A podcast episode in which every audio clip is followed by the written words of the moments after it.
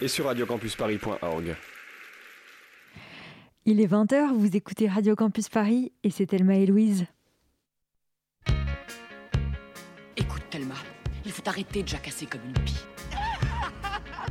Je crois que j'ai fait un peu la folle, hein Oh non, t'es folle depuis toujours. Mais là, c'est la première fois que tu peux vraiment t'exprimer à fond. T'es une copine géniale. Toi aussi, t'es super.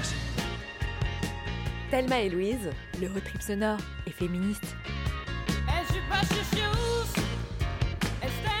Bonsoir à toutes et à tous, bienvenue dans ce nouveau road trip avec la team Thelma et Louise. Justement, ce soir, on part en voyage. Pour de vrai, on va explorer toutes les facettes de ce mot voyage, car derrière sa belle connotation, il charrie des siècles et des siècles de traditions sexistes. Salut Thelma, et oui, lorsqu'on parle de voyage, on pense souvent à un homme barbu qui fait le tour du monde avec son sac à dos, un peu à la manière d'Into the Wild, une quête d'aventure et de grands espaces dont on exclut souvent, qui ça Eh bien les femmes. C'est vrai, les femmes ont été cantonnées à la sphère intérieure, oubliées des récits de voyage ou alors présentées comme de simples figurantes, voire pire, des objets sexuels et décoratifs. Pourtant, les voyageuses ont existé, elles ont souvent été des pionnières et elles ont livré une vision du monde bien différente de celle des hommes. Alors comment les réhabiliter et surtout comment s'émanciper de tous ces préjugés pour parcourir le monde en liberté? Enfilez votre sac à dos, c'est parti pour une heure d'exploration avec Thelma et Louise, let's go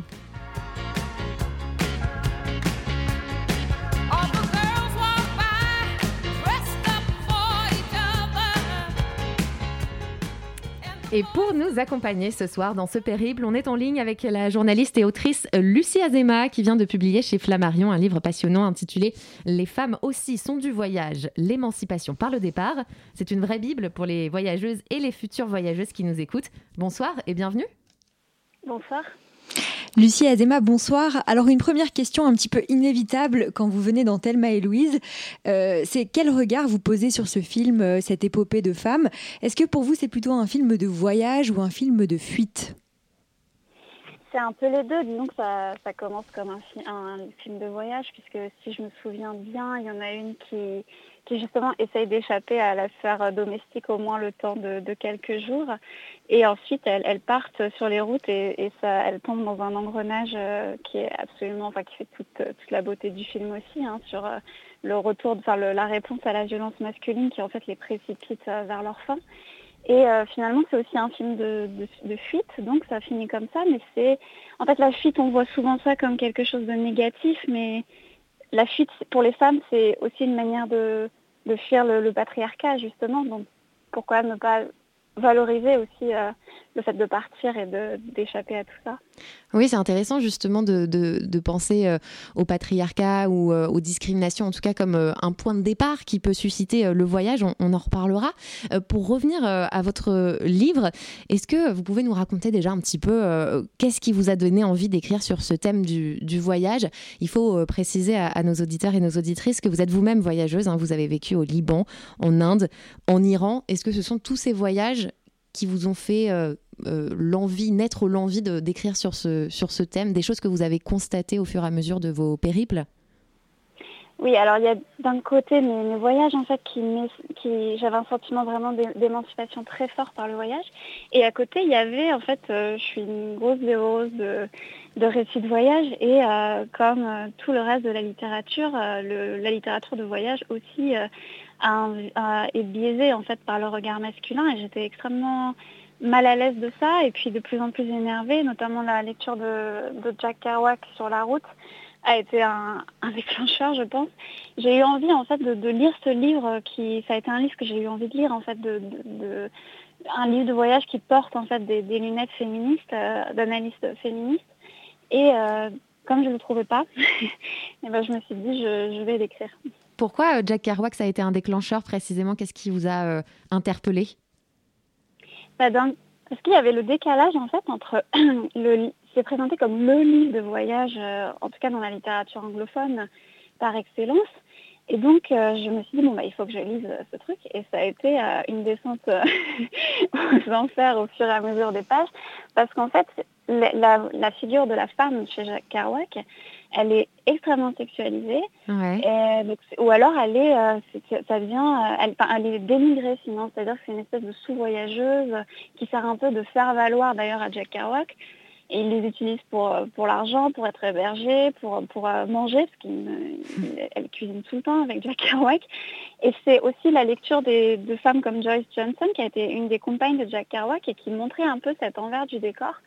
Et, et là, je me suis dit, ah, il y a quelque chose qui ne va pas. Et euh, avant, avant Jack Kerouac, il y a eu d'autres récits euh, de voyageurs euh, que vous citez dans le livre, et notamment un qui est extrêmement connu. Je pense qu'on l'a tous étudié au collège. C'est celui d'Ulysse dans l'Odyssée qui va parcourir le monde, qui va vivre plein d'aventures, qui va faire plein de rencontres. Et bah, pendant ce temps-là, sa femme Pénélope, elle l'attend sagement à la maison en tissant une tapisserie. Je résume grossièrement, mais c'est un petit peu ça que vous nous dites aussi dans votre livre. en quoi ce mythe, qui est quand même extrêmement ancien, euh, il est encore présent dans nos mentalités aujourd'hui en fait, il a fondé la vision, en tout cas pour le monde occidental, qui est le nôtre, euh, la vision de, l'aventure. L'appel de l'aventure, c'est Ulysse qui, parcourt le monde, en tout cas le bassin méditerranéen, et euh, pendant ce temps, en fait, il a, la figure, y a la figure sédentaire qui en fait assure la continuité du foyer, qui élève seule Télémaque, euh, elle, elle, élève toute seule, elle reste fidèle, elle est dans l'attente. Et en fait, cette vision de la femme dans l'aventure comme une espèce de port d'attache, ça se retrouve dans beaucoup de choses. C'est justement le, mythe des marins qui auraient une femme dans chaque port, euh, les femmes qui en fait assurent le repos du guerrier, ce qu'on dit, c'est-à-dire en fait euh, le, horrible expression. Oui, c'est une atroce expression. Et tout ce mythe en fait est, parvenu jusqu'à nous, c'est-à-dire que les femmes ont encore ce syndrome de Pénélope, c'est soit on accompagne, soit on attend, mais c'est il y a encore beaucoup de mal pour les femmes à se vivre, à se penser, à s'imaginer comme de, vraies aventurières qui, partiraient pour elles-mêmes, en fait, sans un homme, sans, sans, être la, la, seconde personne du voyage en fait. Hmm. Et euh, effectivement, les, les, femmes ont du mal euh, à, s'imaginer euh, aventurière ou en tout cas personnage principal, mais c'est aussi de fait parce que le voyage a, exclu les femmes. Vous, vous dites dans votre livre que le voyage est une performance de la masculinité. Qu'est-ce que ça veut dire exactement? Puisque le, en fait l'homme dans les critères de la virilité euh, c'est les critères de l'indépendance, de la solitude, de la prise de risque. C'est des choses qui sont extrêmement valorisées dans la masculinité. Euh, donc quand l'homme voyage, en fait, il, se rapproche de tout ça, de cet idéal hyper viriliste, hyper machiste, et qui ne correspond pas non plus à, toutes les formes de masculinité, qui exclut aussi, c'est ce que j'essaye de, dérouler aussi dans le livre, c'est que ça exclut aussi d'autres types de virilité, de masculinité en tout cas.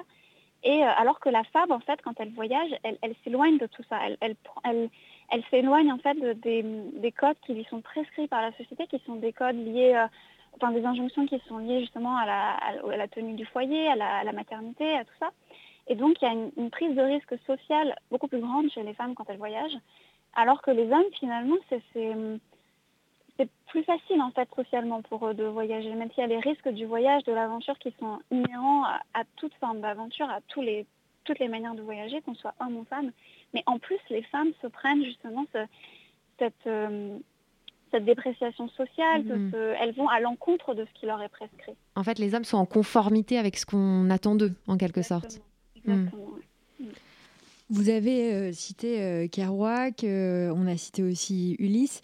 Est-ce qu'il y en a d'autres auxquels vous pensez, qui sont des grands voyageurs et qui ont façonné nos imaginaires Peut-être Colomb, voilà. Est-ce que vous pouvez nous en dire quelques mots sur ces autres grands voyageurs hommes qui ont complètement façonné les, représentations? Christophe bah, Pajara. Il y a, tout, le, mouvement orientaliste en fait, et c'est c'est d'ailleurs Edouard Saïd euh, dans son ouvrage L'orientalisme qui le démontre très bien en fait, c'est que les, orientalistes, donc par exemple ça peut être Flaubert ou même Pierre Loti, c'est des, hommes en fait qui euh, ont été observer les, autres en, en fétichisant énormément les femmes, en, les rapportant beaucoup à leur sexualité. Et euh, j'en parle beaucoup dans mon livre aussi parce que c'est un auteur que j'aime énormément au point de vue de, l'écriture, de même ce qu'il a fait. Et je trouve que c'est un exemple très intéressant parce que Pierre Loti, donc c'était un, écrivain, pour ceux qui ne connaissent pas, qui a beaucoup voyagé notamment euh, en Turquie. Et en fait, euh, c'était quelqu'un qui était très complexé, euh, qui, était très excentrique. Il évoluait dans le milieu de la marine, mais il était, il assumait pas qui il était. Il, n'assumait pas notamment ses, attirances homosexuelles. Et en fait, il a fait une espèce de, on a l'impression de lire une surperformance de masculinité quand il écrit. Il, parle des femmes d'une façon horrible, notamment quand il décrit les japonaises comme des poupées, comme des ah mignons petits objets. Hmm. C'est absolument atroce en fait de lire ça. Et en même temps, Loti, on a l'impression qu'il a été victime en fait de cette culture viriliste du voyage. J'ai l'impression, en tout cas c'est mon sentiment personnel et c'est la manière dont j'essaie de le réhabiliter par moi, pour moi-même, c'est que s'il avait évolué dans une, culture moins viriliste du, voyage, il aurait pu être plus lui-même, quelqu'un de, de plus ambigu et de beaucoup plus passionnant en fait. Il y, a, un passage justement dans le livre où vous parlez euh, de, Pierre Loti et qui est assez, enfin moi qui m'a frappé. Je connais pas Pierre Loti, je n'ai pas eu euh, la chance de le lire, mais en tout cas de, les, passages successifs que vous citez dans votre bouquin euh, donnent l'impression qu'il se, déjà qu'il épouse une femme dans chaque pays où il va à peu près, et à chaque fois c'est des espèces de mariages forcés très étranges où il se pointe chez des marieuses en tout cas, euh, je crois que c'est au Japon où vous décrivez cette scène. Il se pointe chez une marieuse et il, choisit une femme. Alors, il faut pas qu'elle soit balafrée, il faut qu'elle soit instruite, mais pas trop. En fait, c'est surtout pour euh, que ce soit un, objet décoratif, quoi. Et c'est d'une violence. Enfin, je trouve de, lire ça avec euh, notre regard d'aujourd'hui, ça m'a hyper frappé, quoi. Ah ouais, c'est très très violent et c'est c'est vraiment pour quelqu'un qui Pierre Loti, il a une plume qui est éblouissante par ailleurs. En fait, vraiment, il écrit de manière c'est magnifique. Enfin, je trouve que dans les, écrivains voyageurs, c'est un de ceux qui écrit le mieux. En tout cas, c'est un de ceux qui me touche le plus. Et mm. vraiment, il y a, son écriture est tellement captive de ça, en fait, de, montrer qu'il est, est ni homosexuel ni impuissant. Et c'est, ça donne quelque chose de pas du tout agréable à lire et de franchement très laid, en fait, ah à certains moments. Et ce que je voulais juste rajouter, hein, c'était mon ressenti, mais je trouve que ce qui est très intéressant dans votre livre, c'est que vous remettez bien toutes ces, euh, tous ces récits et euh, toute cette vision euh, dans le contexte de l'époque, en fait. C'est pas c'est pas forcément anachronique. On sent bien que vous remettez tout ça dans le contexte de l'époque et que c'est plus une distanciation historique et voilà qu'une analyse que vous faites en fait. Donc ça, c'était, je trouvais que c'était vraiment très intéressant. Ça me fait très plaisir que vous disiez ça parce que c'est vraiment ce que j'ai fait. Je voulais pas sortir complètement du contexte. Je peux pas les juger avec. On, ne peut pas les juger avec nos yeux d'aujourd'hui. Mais c'est aussi important de retracer d'où on vient en fait. Ça ne veut pas dire qu'il faut les mettre au pilori, qu'il faut arrêter de les lire. Moi, je, continue à lire Pierre Loti, à le relire. Mais il faut montrer d'où viennent les femmes, en fait. Les femmes qui voyagent, c'est un, très long voyage, justement. justement, d'essayer de se sortir de tout ça, en fait. Et pour les hommes aussi. Hein. Et à ce sujet, justement, euh, on va écouter le, témoignage d'une de nos auditrices, Lara, qui était prise de, voyage, qui a beaucoup marché euh, le long du chemin de, Compostelle notamment. Elle a aussi voyagé en Afrique, en Australie. Elle nous raconte l'importance pour elle de lire des récits de voyage écrits par des femmes. J'adore les récits de voyage. Je crois que depuis quelques années, euh, ça fait, ça prend une grosse part dans ma bibliothèque. c'est vrai que c'est plus difficile de trouver, euh, je trouve, des récits de femmes voyageuses. Mais, euh, mais en tout cas, quand on en trouve, euh, c'est hyper inspirant, évidemment, parce qu'il faut pouvoir s'identifier.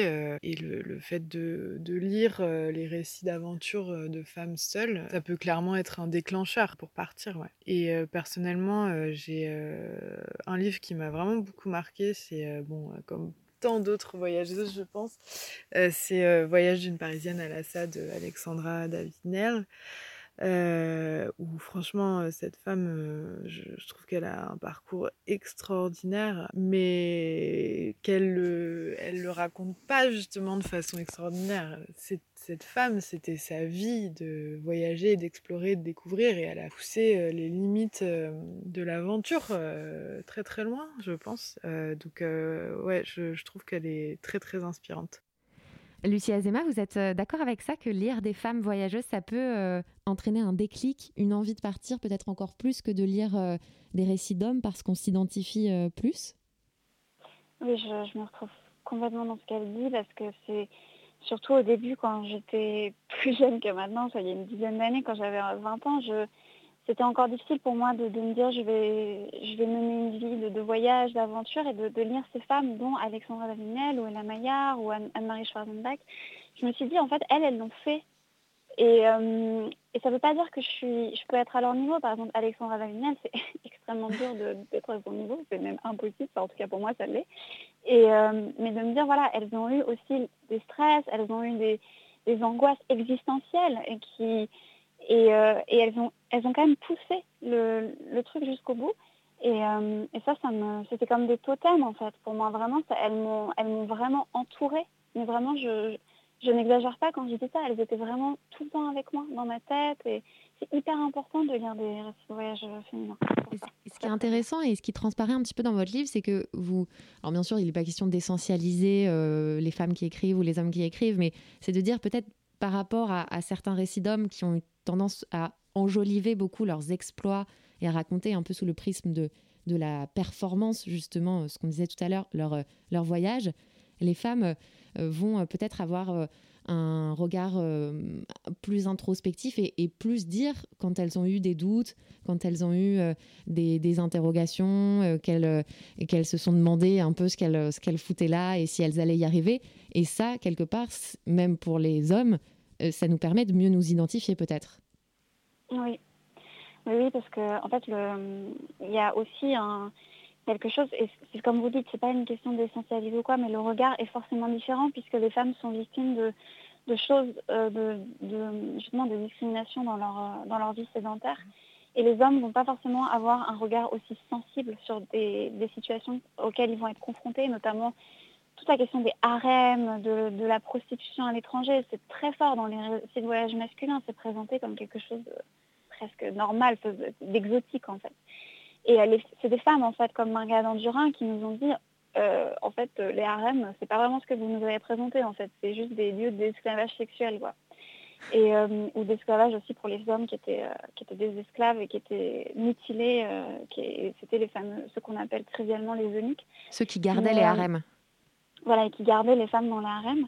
Et donc ce regard aussi de féminin, en fait, d'avoir que des regards masculins sur le monde, c'est un angle mort en fait de la narration du monde. Parce que, le...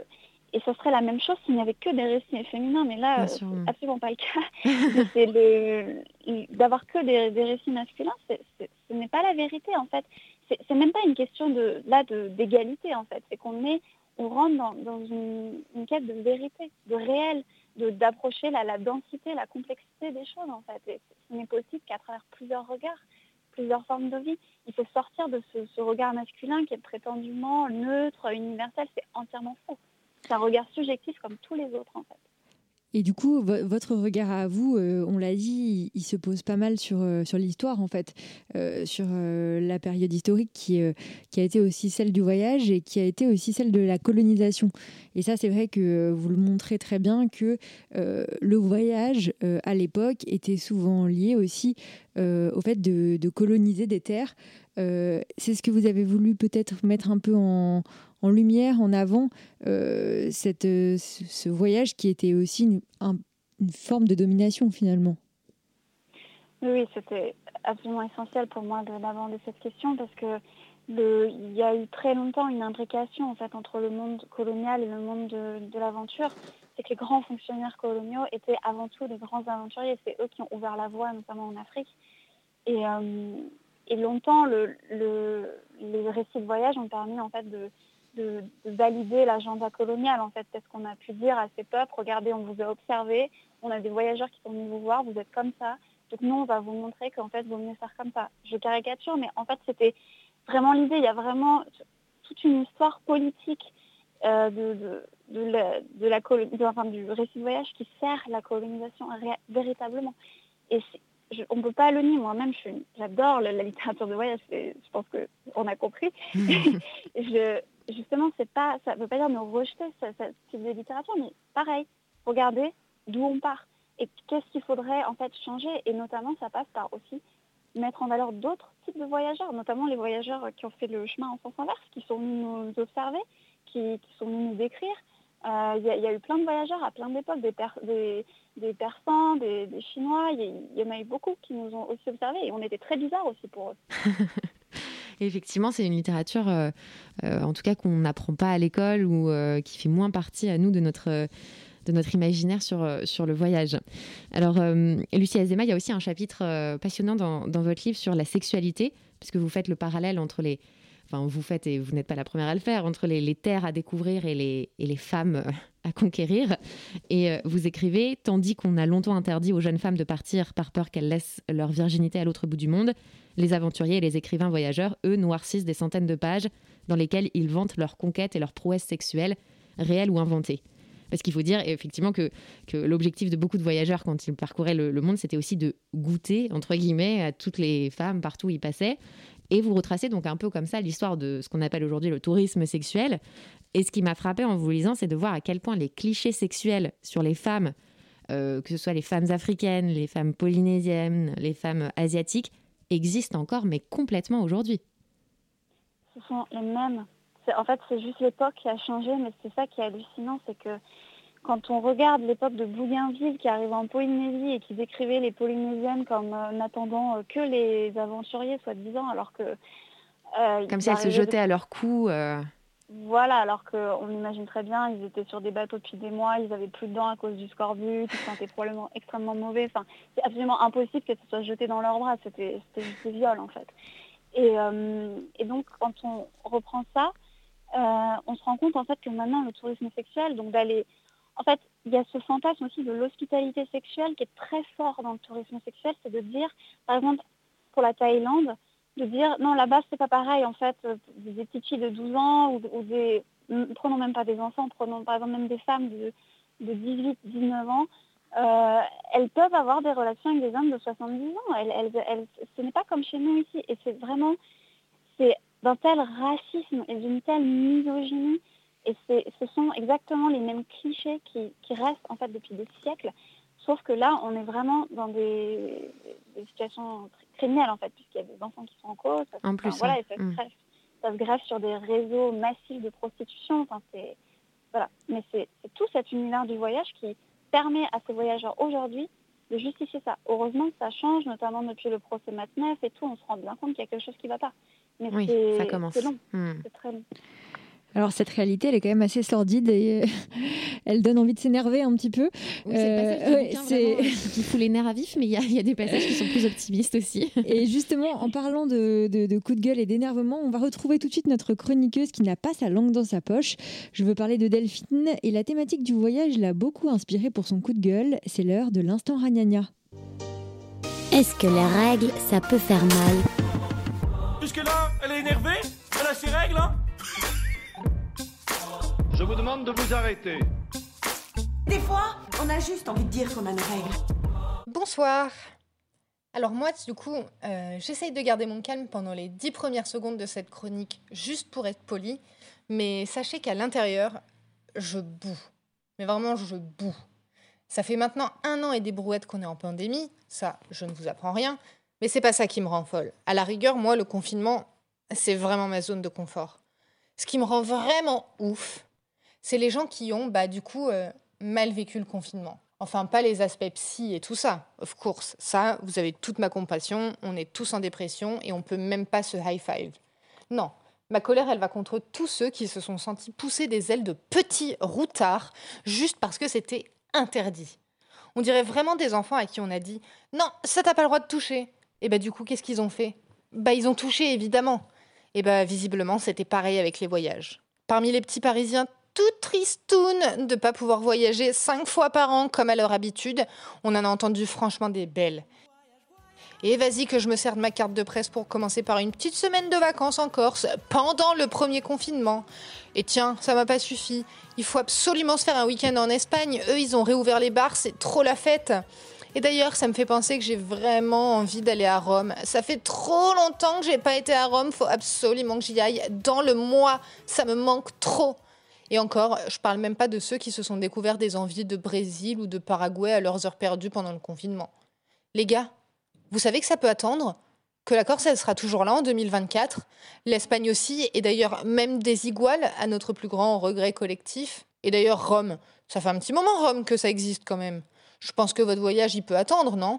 Je trouve ça hallucinant, mais vraiment hallucinant, les caprices dont les gens sont capables, juste sous prétexte que la pandémie les empêche de bouger juste pour les ramener sur Terre deux secondes, vous croyez que les pauvres, ils font comment exactement? Il y en a, ça fait dix piges qui sont pas partis en vacances et ils en chient pas des pendules comme ça sur Instagram à longueur de journée. Franchement, de tous les trucs immensément relous que la pandémie aura apporté, c'est vraiment les stories Instagram des gens complètement déconnectés de la réalité de la situation sanitaire. Ce qui me choque le plus, c'est qu'ils se rendent même pas compte qu'ils choquent. Ça poste des hublots d'avion en toute détente, des cocktails sur des plages de folie avec un petit hashtag Vite un an de bronzage à rattraper. Mon analyse à moi, c'est une analyse à 3 francs 6 sous, comme disent les très vieilles personnes, c'est que ces gens-là ont mal vécu le fait de se retrouver face à eux-mêmes pendant les confinements. Ils se sont rendus compte que c'était des personnes vides, incapables de se suffire à elles-mêmes, d'apprendre à se découvrir de nouvelles passions, ou alors juste qui trouvaient ça trop ringard de regarder Netflix comme tout le monde. Alors oui, mon analyse, elle n'est pas très sympa, mais je pense que c'est quand même mieux que d'aller propager le virus tout le temps, partout, et sans aucun état d'âme. Sur ce, je ne vous dis pas bonsoir. Quoique, euh, si. Parce qu'en vrai, euh, j'ai beau être énervée, euh, j'ai quand même été bien éduquée. Bonsoir. Bonsoir Delphine et merci pour ce coup de gueule. Lucie Azema, vous en parlez justement du rôle d'Instagram dans, votre livre. C'est un lieu où effectivement il y a beaucoup de, mise en scène du voyage, pas seulement pendant le, confinement. Quel regard vous vous posez sur ces, ces Instagrammeurs, Instagrammeuses, voyageurs et voyageuses? Alors pour reprendre, pour revenir un peu sur, euh, sur la chronique, euh, je voudrais juste dire une chose. Parce que c'est vrai qu'on a beaucoup, euh, on a beaucoup justement critiqué les gens, qui, et à juste titre, hein, c'est vrai qu'on peut évidemment se revenir de voyager. Mais en fait, il y a aussi deux types de voyageurs. C'est qu'en fait, il y a des gens aussi qui ont construit leur vie entre les frontières. Et notamment en ce moment, il y a un énorme problème de, de couples et de familles qui sont séparés, des gens qui n'ont pas vu leurs enfants depuis presque un an parce que les frontières sont fermées. Il y a d'ailleurs tout un mouvement qui s'appelle Love is not tourism, avec mon magnifique accent anglais, euh, qui en fait qui, qui, essaye de, montrer en fait que la fermeture des frontières c'est une atteinte aux droits de l'homme qui est hyper violente en fait pour plein de gens. Et euh, souvent ces gens-là sont présentés comme un peu comme si c'était un, peu du, du, caprice de vouloir partir. Alors hmm. évidemment c'est ça, mais je pense en temps de pandémie ou non, mais il y a des gens en fait c'est juste leur vie qui est comme ça et, euh, et qui aimeraient bien que leur famille soit juste dans la même ville qu'eux mais qui ont besoin aussi de, partir. ça, c'était juste pour faire un. Oui. Et les couples non mariés, euh, notamment les couples non mariés, ont eu beaucoup de mal à se retrouver. Euh, mm. oui, oui, c'est exactement. Mais c'est juste en parallèle de la chronique, parce que sinon, évidemment, j'étais d'accord sur le reste. Et sur Instagram, ce, que je, dis sur dans mon livre, c'est euh, ce que j'essaye de, de, réfléchir, en tout cas, c'est que Instagram, en fait, remet un peu la, charge esthétique de la voyage, parce que justement, j'essaye de de montrer euh, que les voyages, le voyage est aussi une manière pour les femmes de se décharger de cette charge esthétique en, en ne se maquillant plus, en s'habillant un peu n'importe comment, en, en ne s'épilant plus, en, voilà. Et c'est euh, en s'habillant quechua, on peut le dire, sans faire de placement de produit. On adore tout ce quechua. Exactement. Et euh, en fait, Instagram remet le physique de la voyageuse, en tout cas, au centre de de, du voyage. C'est-à-dire qu'il faut avoir une super photo, où on est dans un super endroit, où on est maquillé, où il y a aussi une sexualisation. et pour moi, c'est un, retour en arrière euh, que je trouve assez inquiétant en fait, parce que c'est à l'encontre en fait de, l'esprit du voyage, en tout cas de l'esprit du voyage comme moi je l'aime. Et c'est vrai que c'est extrêmement pénible de scroller sur Instagram et de, voir en fait que tout le monde va dans les mêmes endroits, prend les mêmes photos. Oui, il y a des spots. Euh, et puis ça met beaucoup de pression. Voilà, et on retombe dans ce truc de la performance en fait. Donc vous, vous ne partagez jamais, euh, petite euh, dernière parenthèse sur Instagram, vous partagez jamais vos voyages sur, euh, sur les réseaux? Si, bien sûr, je mets des photos, mais j'essaye le moins possible de me mettre en scène physiquement. Hum. Vous mettez des photos des autres ou des paysages, j'imagine. Enfin, je n'ai pas été voir, mais oui. Hum. Ouais. Oui, oui, beaucoup. On ira, on ira checker tout ça. je vais vérifier si je raconte pas n'importe quoi.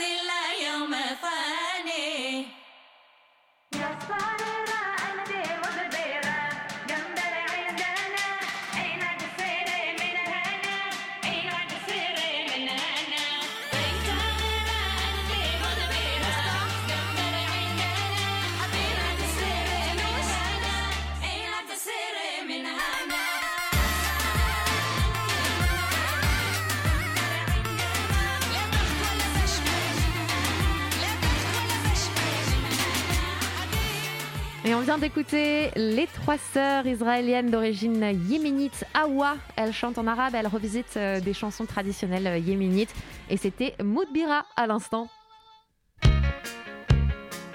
Thelma et Louise, c'est aussi un podcast. Sur radiocampusparis.org. Et on est toujours en studio avec euh, Lucie Azema au téléphone pour parler des femmes voyageuses.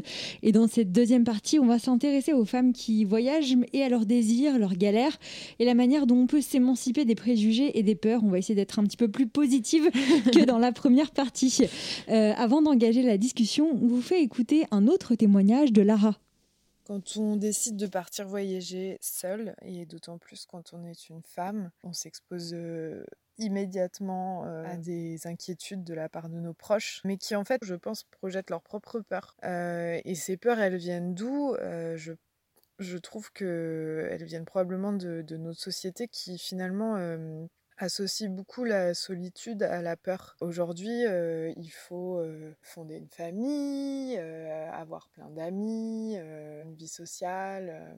Et, du coup, la solitude, elle est vue comme quelque chose de dépressif ou alors c'est carrément un ermitage. Alors que non, la solitude, elle est, nécessaire, je pense, pour mieux se connaître. Et le voyage, en fait, permet une véritable introspection qui est très libératrice et essentielle à mon avis. En voyageant seule, j'ai souvent entendu la phrase « Ah, tu voyages seule, bah, disons que t'es courageuse, mais t'as pas peur ?» Et souvent d'ailleurs je leur réponds Ben non, pourquoi je, je devrais ?» Il y a un petit peu d'énervement qui me titille à chaque fois quand j'entends ça parce que c'est vraiment pour moi la manifestation de cet inconscient collectif qui veut qu'une femme voyageant seule fait quelque chose de dangereux. Mais c'est pas basé sur des faits, ça. En tout cas, dans mon expérience, la seule fois où je me suis fait agresser, euh, c'était pas du tout en voyage, c'était devant chez moi, dans mon immeuble à Paris. Vous êtes d'accord avec ça, Lucie Azema, que les autres projettent beaucoup de leur propre peur sur, sur celui ou celle qui voyage? Et pourquoi est-ce qu'on a plus peur pour une femme que pour un homme? Oui, complètement. Enfin, décidément, j'ai- j'aime beaucoup cette Lara. Je suis vraiment d'accord avec ce qu'elle dit. C'est euh, c'est vraiment ça, en fait. C'est que les autres projettent complètement leur peur. Et c'est. Moi, j'ai passé tellement de temps, et toutes les femmes qui voyagent euh, vivent la même chose, c'est qu'à essayer de rassurer, en fait, les proches. Et alors que le, le voyage n'est pas plus dangereux pour une femme, en fait. Et c'est exactement ce qu'elle dit, c'est que être, euh, en fait, être une femme, c'est c'est dangereux en soi, on risque de se faire agresser, mais dans une vie sédentaire. Et moi aussi, les exemples d'agression que j'ai, c'était en France. Et les pires peurs que j'ai en voyage de toute ma vie, c'était pas du tout lié au fait d'être une femme. C'était, je me suis fait agresser par des singes quand j'étais en Inde. Enfin, vraiment des trucs qui n'ont rien à Ah oui. voir. Dans une situation dans laquelle un homme euh, aurait aussi peur que moi. Sans doute. Et en fait, il y a- il y a des. C'est pareil. Et en fait, c'est aussi ce que j'essaye de montrer dans le livre, c'est qu'en fait, la, prise de risque est tellement valorisée chez les hommes qu'en fait, les comportements hyper dangereux en voyage, c'est des comportements masculins. Et que, par contre, eux, on, on les met jamais en garde. Et, euh, c'est assez hallucinant, en fait, de voir la différence de traitement. Et comme elle le dit très bien, c'est pas du tout basé sur des faits. Et d'ailleurs, statistiquement, c'est la maison hein, qui est le plus dangereux pour les femmes, on le rappelle. Et c'est, pas le fait de, de partir à, à l'autre bout du monde et d'être seule quelque part. Hmm. et en fait, il y a beaucoup de femmes qui s'empêchent de voyager parce qu'elles ont peur de ça. Mais il faut, il faut sortir de cet imaginaire. C'est faux. Et Il y justement, a des... Euh, Oui. Parce que voilà, vous dites qu'il faut sortir de cet imaginaire, mais j'imagine que, enfin, comme vous l'avez dit, vous avez eu aussi des, des moments de frayeur pendant vos, vos voyages. Euh, comment justement on les dépasse ces moments? Comment on arrive à s'émanciper de la peur euh, pour finalement vivre une expérience singulière et, et agréable? Alors c'est intéressant parce que c'est vrai que c'est une question qu'on me pose tout le temps. Euh, et, je, comprends, hein, c'est totalement légitime, mais c'est, je suis persuadée vraiment que les femmes savent en fait. Parce qu'on est, savent déjà en fait comment se protéger puisqu'on est sociabilisé comme ça, à être dans la prudence tout le temps, à être, à être dans la, la survigilance quand euh, c'est le truc de on marche avec une clé dans sa poche euh, pour pouvoir la sortir si quelqu'un nous agresse quoi. Et c'est hum, et je pense que vraiment en fait il n'y a pas plus à savoir en voyage. Je pense que toutes les jeunes femmes et toutes les femmes en général savent très bien euh, ce qu'il faut faire en fait. Elles savent très bien comment s'y prendre, quelles, peuvent être les techniques. Et il n'y a pas plus à changer en voyage. Il y a, peut-être des, petits ajustements à faire en fait, mais qui se font très facilement. Il n'y a pas des, des, des gros des grosses listes à se faire. Je dois faire ça en fait. euh, On, Il n'y a pas une to-do list euh, contre la peur. Bah, pas plus que dans la vie normale en tout cas. Dans le, dans le livre, vous parlez aussi de la, la solitude et, euh, et Lara, dans son témoignage, euh, parlait aussi de, de ce rapport à la solitude. Vous dites qu'on a longtemps refusé aux femmes le droit d'être seules. Pourquoi? Parce que cette solitude, justement, elle est émancipatrice? Ouais, la, la solitude féminine est vraiment dévalorisée. Enfin, c'est vraiment le cliché de, de la vieille fille à chat. Et c'est très très mal vu en fait euh, encore aujourd'hui. C'est enfin, pas que c'est mal vu, mais c'est que il va y avoir un regard un peu de pitié qui va être porté sur les femmes euh, qui sont seules, qui sont célibataires, qui en plus elles n'ont pas d'enfants. Enfin voilà. Et c'est euh, le voyage permet d'accéder à cette à cette liberté complète où vraiment on ne dépend de personne, on ne, on ne dépend que de soi, on ne peut compter que sur soi. Et c'est donc c'est ça en fait aussi, c'est que c'est émancipateur. Donc la, la femme en fait euh, prouve que elle elle a pas besoin d'un homme dans sa vie. Que Et c'est si ça qui elle fait peur. a- oui, je pense c'est qu'en fait si une femme accepte un homme dans sa vie, c'est parce qu'elle l'aime ou parce que c'est son ami, parce que il y y a une forme d'amour ou de relation qui s'installe, mais c'est pas du tout un besoin vital. Hmm. Alors après, euh, voyager seul, cela dit, c'est pas toujours tout rose non plus. Il peut y avoir des moments difficiles, des, épreuves dans lesquelles euh, parfois on aimerait un peu de, compagnie. On écoute euh, tout de suite un, un autre témoignage de Lara. Alors après, le voyage seul, je pense qu'il faut pas non plus l'idéaliser complètement. C'est pas toujours facile, mais pas par rapport aux soi-disant dangers, aux péripéties euh, négatives qui pourraient euh, nous arriver, mais parce que, bah oui, honnêtement, il y a des moments où c'est pas facile euh, d'être solo, on se sent seul, on a tout un tas de questionnements qui, qui viennent et, et, et personne pour, pour se distraire et se changer les idées. Je me souviens de cette, cette nuit euh, où j'avais débarqué à Saint-Louis, là au nord du Sénégal, euh, j'ai atterri dans un hôtel un peu sordide, euh, dans un quartier vraiment mais dégueu quoi. J'ai- rarement vu un état de poubelle à ciel ouvert comme tout autour de, de cet hôtel et où franchement bah voilà quoi je me suis vraiment demandé je me, je me souviens même d'avoir marqué dans mon carnet à ce moment-là mais qu'est-ce que je fais là quoi? J'étais j'étais pas du tout au top j'avais mes règles enfin j'avais mal j'étais il y a des moments comme ça où ouais tu tu remets un peu tout en question. Mais ce qui est intéressant, c'est que tout passe et, euh, et que voilà, il n'y a, y a rien qui est, qui est figé et euh, tu apprécies encore plus euh, le lendemain quand voilà, tu fais une super rencontre et que tu pars visiter le parc national du Djoudj euh, rempli d'oiseaux merveilleux à bord d'une petite motocyclette. Voilà. Alors euh, oui, donc euh, effectivement, des moments de, doute, euh, là, on, a, on a eu un petit aperçu de ce que ça peut être. Est-ce que vous aussi, Lucie Azema, j'imagine que oui, dans tous vos voyages, vous avez dû vivre aussi des, des moments comme ça où bah, on, on se remet en question, on n'a pas envie d'être là, on se sent seul. Ça vous arrive souvent ou, ou pas tant finalement? Ça m'arrive à chaque fois la veille de partir. C'est que jusqu'à Ah. maintenant, j'ai jamais eu un, un- une veille de départ où j'étais 100% heureuse de partir. Et, euh, et je pense que c'est une, un- une angoisse en fait qui est, moi, elle est la veille du départ. Il y en a, ça va être quand ils vont arriver euh, sur place. Et je pense que aussi c'est dû évidemment à la situation. Si on arrive dans des endroits vraiment horribles comme elle décrit, c'est sûr que ça m'aide pas. Oui. Mais euh, je pense que ça fait aussi partie de, bah, du voyage et que, et que finalement, c'est aussi euh, des moments de... on se rend compte, moi c'est ce que ça m'a appris, c'est qu'on se rend compte qu'en fait il y a toujours une solution quoi. Enfin moi j'ai eu des, moments où je me suis dit mais en fait je vais dormir dehors là, ça va pas être possible, je, comment je peux trouver une solution maintenant? Et en fait, il y a toujours des solutions qui s'offrent à vous d'une manière ou d'une autre. On se débrouille tout le temps. Et ça nous donne une confiance en nous. Après, ça, ça nous prouve que, que beaucoup de choses sont possibles. Et il y a aussi, on peut aussi transformer ça en... Moi, il y a une sorte d'adrénaline aussi quand j'arrive quelque part dans un endroit, je connais pas la langue, je connais, je maîtrise rien, je maîtrise pas l'orientation dans la ville, le- je maîtrise pas le climat. Et c'est aussi une, façon d'être complètement, euh, comme une espèce de drogue vraiment de, de, se dire là, je, vais essayer de, me sortir de ça. Et quand on y arrive, mais c'est c'est tellement grisant. Enfin, moi, il n'y a rien qui me rend plus heureuse et plus libre que ça. hein. Après, on peut, je pense qu'on peut. Il y a des gens qui trouvent ce sentiment dans autre chose, dans le sport ou je ne sais quoi, mais c'est, moi, c'est vraiment ça. C'est dans le voyage et d'arriver dans un lieu inconnu. Il n'y a rien de tel pour moi. Et il y a quelque chose qui m'a qui m'a marqué dans le témoignage de Lara et, et dont vous parlez aussi dans votre livre, euh, je pense, mais un peu d'une d'une autre façon. Euh, c'est lorsqu'elle dit tout passe. Euh, et dans votre livre, vous donnez des clés justement pour sortir des, sentiments paralysants. Vous dites qu'il faut se mettre en mouvement euh, et aussi construire une indépendance psychique.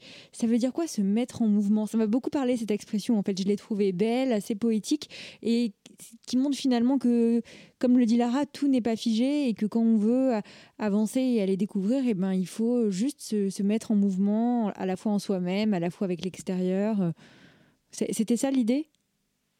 Oui, oui, complètement. Et c'est la liberté de mouvement, c'est une liberté fondamentale. Euh, et c'est c'est aussi une liberté qui est refusée aux femmes. Historiquement, les, femmes sont des êtres qui sont captifs, qui sont enfermés, euh, que ce soit dans l'espace du foyer ou dans des hôpitaux psychiatriques parce qu'on on- ou dans des couvents. Enfin, c'est, on a une longue histoire de l'enfermement. Et donc la mise en mouvement, ça permet justement de, faire exploser tout ça, de faire vraiment exploser tous les murs et de voilà les, les choses passent, les choses changent, on change. Enfin moi j'ai les voyages m'ont fait tellement changer. C'est, un cliché de dire ça, mais, mais c'est aussi une vérité. C'est que on- les cartes sont rebattues quand on est en voyage. On, on se, en fait, on se dépouille de l'habitude, de ce qu'on, la, les manières dont on, on a l'habitude d'interagir avec les gens d'une certaine manière. On a l'habitude de, de, de se comporter d'une certaine manière. Et le, le voyage ne peut plus nous permettre ça puisqu'on on n'est plus dans notre culture, ce ne sont plus les mêmes codes, on n'a plus notre langue maternelle, on, on est dépouillé de tout ça. Et donc on ne peut que se recentrer en fait sur un centre de gravité et à partir de là, la mise en mouvement, elle, elle est plus, plus réelle en fait. On est, on est beaucoup plus euh, soi-même. On est, Et c'est aussi là qu'on accède aussi, je trouve, à une, une forme d'empathie et d'ouverture à l'autre qui est beaucoup plus forte. Parce que quand on est bien en soi, on est bien avec les autres. Et ce qui est très intéressant, c'est que vous n'opposez pas euh, la figure assez connue de Virginia Woolf qui, parle d'une chambre à soi euh, au fait de voyager. Vous dites qu'on peut trouver des chambres à soi partout dans le monde et qu'il n'y a pas une opposition entre euh, le voyage intérieur qui se ferait dans une chambre à soi dans le foyer et euh, le voyage extérieur. Et du coup, vous créez une figure qui est la figure de la flâneuse euh, et qui justement représente un petit peu ça. Oui, elle a, elle a la flâneuse, euh, qui n'est pas la chaise longue, parce que flâneuse en français, ça veut aussi dire chaise longue. Donc ça, vous faites, vous faites le, le rapprochement avec ce, ce joli euh, contresens euh, du vocabulaire français qu'on adore. Il y en a d'autres, hein, mais euh, donc la flâneuse pour. Par- pardon? C'est pas moi qui le fais, c'est Lorraine Elkin et je la reprends, mais oui, Oui. Je, je reprends ce qu'elle dit. Et vous, donc la flâneuse euh, que vous, que vous décrivez, c'est avant tout celle qui s'affranchit du temps, des codes, qui marche pour, euh, pour lire, pour rêver, pour développer son, son imaginaire. Euh, donc le, le voyage permet ça et vous, et, et vous dites aussi que effectivement cette, cette chambre à soi, en fait, elle peut, elle peut être n'importe où, elle est dans notre tête. Oui. Et c'est alors maintenant il y a un mot qu'on entend plus maintenant, qui est le fait- d'être introverti. Et moi c'est quelque chose qui est très fort dans mon caractère. Et ce que je voulais aussi montrer chez les autres femmes introverties, c'est qu'en fait c'est pas du tout incompatible avec une vie de voyage. Moi je suis une casanière et une introvertie qui voyage seule depuis 10 ans. Et, euh, et c'est quand même comme ça que je trouve ma, liberté. C'est parce qu'en fait les chambres à soi, on peut les, prolonger euh, à l'étranger. On peut, c'est aussi, on arrive, le voyage permet de faire la solitude, de vraiment de descendre en soi en fait, et de, créer euh, un monde imaginaire qui est, encore plus, euh, plus fourni que, que dans une vie plus sédentaire. En tout cas, c'est en tout cas ma vision des choses. Et, euh, voilà, et c'est les, choses ne sont pas incompatibles parce qu'en fait, le fait que les femmes étaient euh, cantonnées à la sphère domestique n'a pas voulu dire qu'elles elles étaient, elles étaient dans le monde de l'intimité. Pas Mhm. du tout, parce qu'il y a toujours, il faut toujours s'occuper des enfants, du mari, de, voilà. Et elles doivent s'occuper des autres.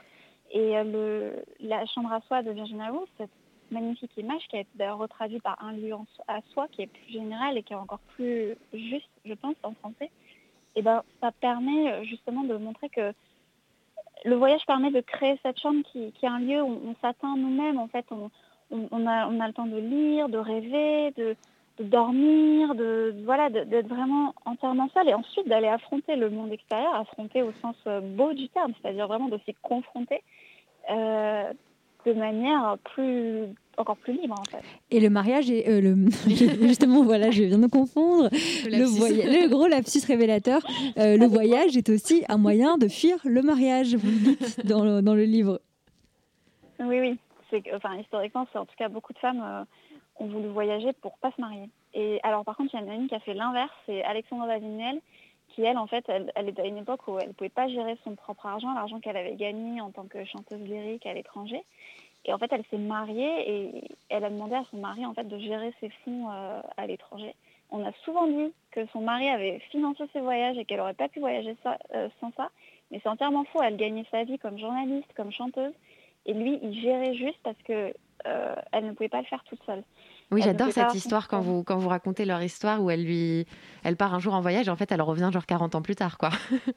Ouais, 15 ans plus tard, oui. Ah bon, j'ai- complètement, euh, complètement forcé le trait. Parce que je pense que dans la tête de Philippe, son mari, c'était vraiment ça. D'ailleurs, dans les lettres, il la supplie. Il est, il est vraiment. Enfin, c'est le, le- le contre-exemple de Ulysse et Pénélope, en fait.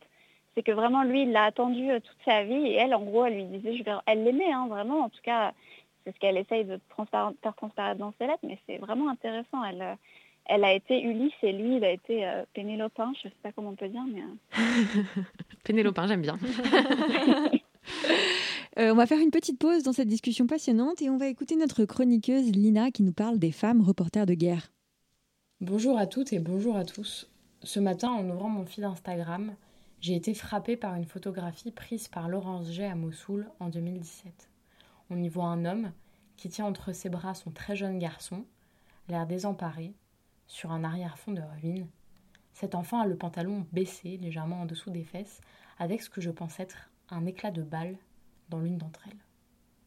J'ai également choquée par les images glaçantes des frappes de l'armée israélienne sur Gaza, qui ont fait une vingtaine de morts, dont 9 enfants et 200 blessés, publiées par de nombreux quotidiens. À travers mon écran de téléphone, je me suis sentie à la fois dérangée, scandalisée, impuissante. Alors je me demande ce qui pousse ces journalistes qui voyagent dans ces zones de conflit à y retourner à chaque fois, en risquant d'être kidnappés ou tués.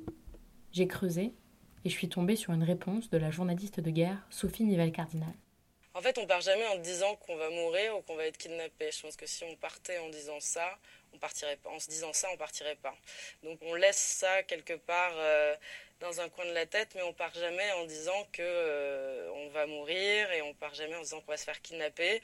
Euh, après, la Syrie, c'est un conflit où à chaque fois, je me suis dit que ça, à chaque reportage, je me suis dit ça pourra pas être plus difficile. Ce que j'ai vécu a été est invraisemblable et incroyable, et il n'y aura pas de reportage plus dur. Et à chaque fois, ça a été plus dur. J'ai fouillé encore et je me suis rendu compte que les journalistes interrogeaient bien trop souvent les correspondantes de guerre sur les difficultés qu'elles peuvent rencontrer en raison de leur genre dans l'exercice de cette profession dite masculine. La photojournaliste américaine Lindsay Dario répond à Vice à ce sujet. There are times where my gender is an asset, of course, and so that's mostly in the Muslim world when I'm covering Muslim women. I often have access to women that my male colleagues don't, simply because I'm a woman and I'm allowed into people's homes. I'm allowed to spend extended periods of time with Muslim women. Now um, that I am a mother and I'm 44, I have some editors who don't really believe in sending mothers or women to war, and that's an issue. When I received a lot of criticism about being pregnant and working in these places, most people never even asked what were the stories you were working on. And in fact, the irony was that I was covering pregnant women most of the time, and so many of the women uh, that I work with in war zones are pregnant and bearing children every day, and no one really seems up in arms about their situation and their lives. Selon moi, penser à des femmes lorsque l'on parle de reporters de guerre devrait être évident. D'instinct, moi je pense à Virginie de Vigry, Laurence Jay, Anne Niva ou encore Lee Miller, à l'époque bien sûr où il y avait autre chose que de la pub pour les Birkin dans le Vogue. Pourtant, moi je n'ai pas décidé de dépouiller ma bibliothèque d'œuvres d'hommes ou de me faire tatouer Solanas Forever sur la fesse droite, même si, de manière troublante, son manifeste a été réédité le 20 novembre 2020, jour de mon anniversaire. Mais je ne suis pas là pour parler de mon arrivée sur Terre, je n'ai pas envie de te piquer la vedette, Thelma, parce que c'est bien ton anniversaire qu'on célèbre aujourd'hui. En tout cas, pour revenir à mon sujet, c'est bien grâce à ces reporters de guerre qui, à travers leurs objectifs ou leurs plumes, racontent ce qui se passe dans ces zones de conflit, que l'on peut faire partie du voyage.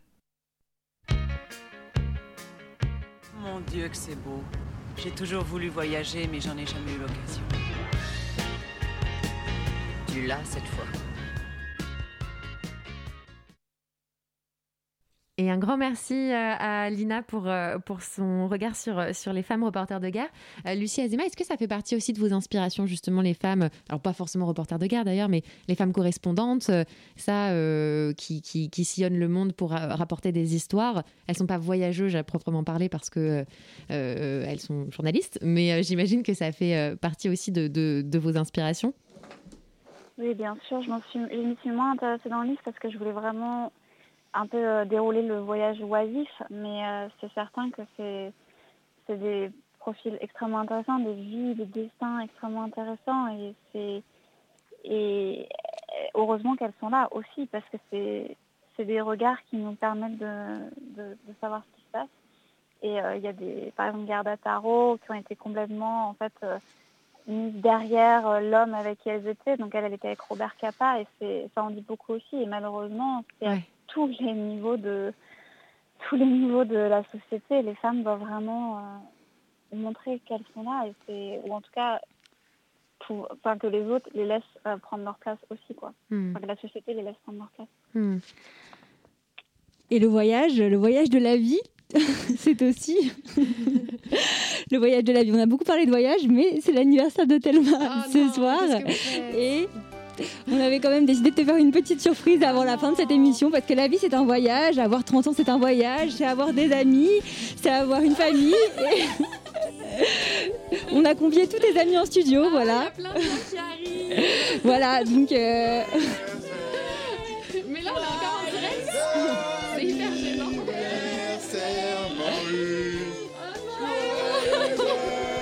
J'avais dit surtout pas de ça. My God. Sais pas du Voilà. tout. Mais on peut arrêter l'émission du coup ou On est obligé de non, continuer. non. On va quand même continuer. On va terminer cette émission, mais voilà, c'était une petite surprise quand même parce Ah, Merci que beaucoup. Bah, je suis très touchée. Merci. c'est quand même tous. 30 ans pour ceux Oui. qui ne, le- qui ne le oui, savent c'est pas. 30 ans. Je, voilà, je, je passe un cap, euh, un voyage, euh, effectivement, euh, vers, vers la trentaine, vers une nouvelle dé- décennie. Merci, euh, merci à tous, même ceux qui n'étaient pas au courant et qui nous écoutent et qui se demandent ce qui se passe. Mais notre invité était au courant quand même, je Ah, précise. bah, ça me rassure, voilà, merci beaucoup. je- Merci, de votre prévu, compréhension, Lucie. Azema. et d'ailleurs, je vais rebondir avec une petite question du coup pour vous, Lucie Azema, avant de conclure cette émission sur une note un peu légère et, et joyeuse. Euh, Il y a votre, plein de gens qui sont debout autour de nous, c'est complètement absurde. votre, votre prochain voyage, ce serait quoi?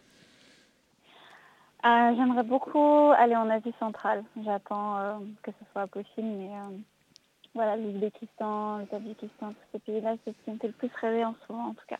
Et moi, j'ai une question aussi euh, avant de, de- d'envoyer le générique euh, de fin, Lucie Azema, parce que votre livre, il est aussi euh, écrit pour ça, pour euh, encourager les femmes qui peut-être n'oseraient pas sauter le pas à partir. Quel conseil vous donnez là, à celles qui nous écoutent et qui n'ont pas encore passé le pas de, de partir seules complètement avec, avec leur... alors, pas avec leur bite et leur couteau, du coup, mais avec, je ne sais pas, leur vagin et leur sac à dos. Et encore, pas forcément vagin, d'ailleurs. Mais qu'est-ce qu'on qu'est-ce qu'on dit euh, à ces, femmes-là qui nous écoutent et qui se posent peut-être des questions et qu'on n'aurait pas encore tout à fait convaincu avec cette émission Bah, c'est vraiment l'idée de, de l'exergue de mon livre, la phrase que je mets avant, c'est que en fait, euh, à partir du moment où si on a envie de partir et que à notre place, dans la même situation qu'est la nôtre, parce qu'en fait, il y a des doutes qui sont légitimes avant de partir, mais si dans la même situation qu'est la nôtre, un homme ne se poserait pas de questions et il partirait, alors dans ces cas-là, c'est qu'il faut y aller. Et je, je, je Alors, on va que- faire ça. on va faire ça. Et je, et je conseille je, à toutes nos auditrices de, de vous lire parce que vraiment ce livre, enfin, j'ai trouvé passionnant. Voilà, c'était euh, hyper intéressant et je trouve que vous avez vraiment un regard super juste sur l'histoire, le passé, euh, les, les femmes voyageuses. Enfin, c'est vraiment, moi, je j'y connaissais pas grand chose et j'ai été complètement happée dans, dans votre écriture. Donc, euh, bravo. Oui, et bravo d'avoir euh, su euh, remettre euh, à leur place ces, ces femmes euh, qui, qui ont tant écrit et qui euh, nous font découvrir le monde d'une autre façon. Vraiment, donc on conseille donc votre lecture, hein, votre livre. On va rappeler le, le titre d'ailleurs. Les femmes aussi sont du voyage, l'émancipation par le départ. C'est paru chez, Flammarion. Donc on vous recommande. Et puis à l'intérieur de ce livre-là, il y a tout plein de conseils de lecture. Oui, en plus, la bibliographie est énorme, vraiment. Donc, il y a vraiment de quoi. on peut- Enfin, c'est très, très, très, très référencé. Je me suis fait la réflexion Ouais. Aussi. Ça a dû Et prendre ça donne beaucoup de plein d'idées de, de lecture, plein d'idées de, de cadeaux à ceux qui peut-être autour de vous, celles et ceux qui ont envie de, de voyager. Voilà, ça peut vous inspirer pour, euh, pour plein de choses. Donc n'hésitez pas à aller dévorer ce, ce livre. Et, euh, et voilà, merci beaucoup euh, Lucie Azema d'avoir. euh, Oui, bien, bien sûr, sûr, on vous écoute, on vous écoute. Je voulais juste souhaiter joyeux anniversaire à Thelma et je voulais dire que la trentaine c'est une très très belle dizaine parce qu'on est plus sûr de soi et on est justement Ah, c'est beau. Ah, c'est beau. Merci. Eh ben, merci beaucoup Lucie, merci beaucoup euh, d'être venue ce soir euh, parmi nous. Merci à nos chroniqueuses aussi, euh, Lina et Delphine. Et merci à Simon hein, À la que, réalisation. à la réalisation qui nous a beaucoup aidé Voilà, sur ce même, direct. l'homme de cette émission. ouais, voilà.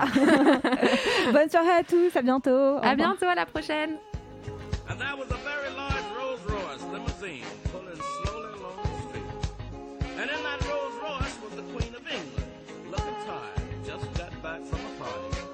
And the Queen leaned out and she said, Aren't you B.B. King? She said, Oh, B.B.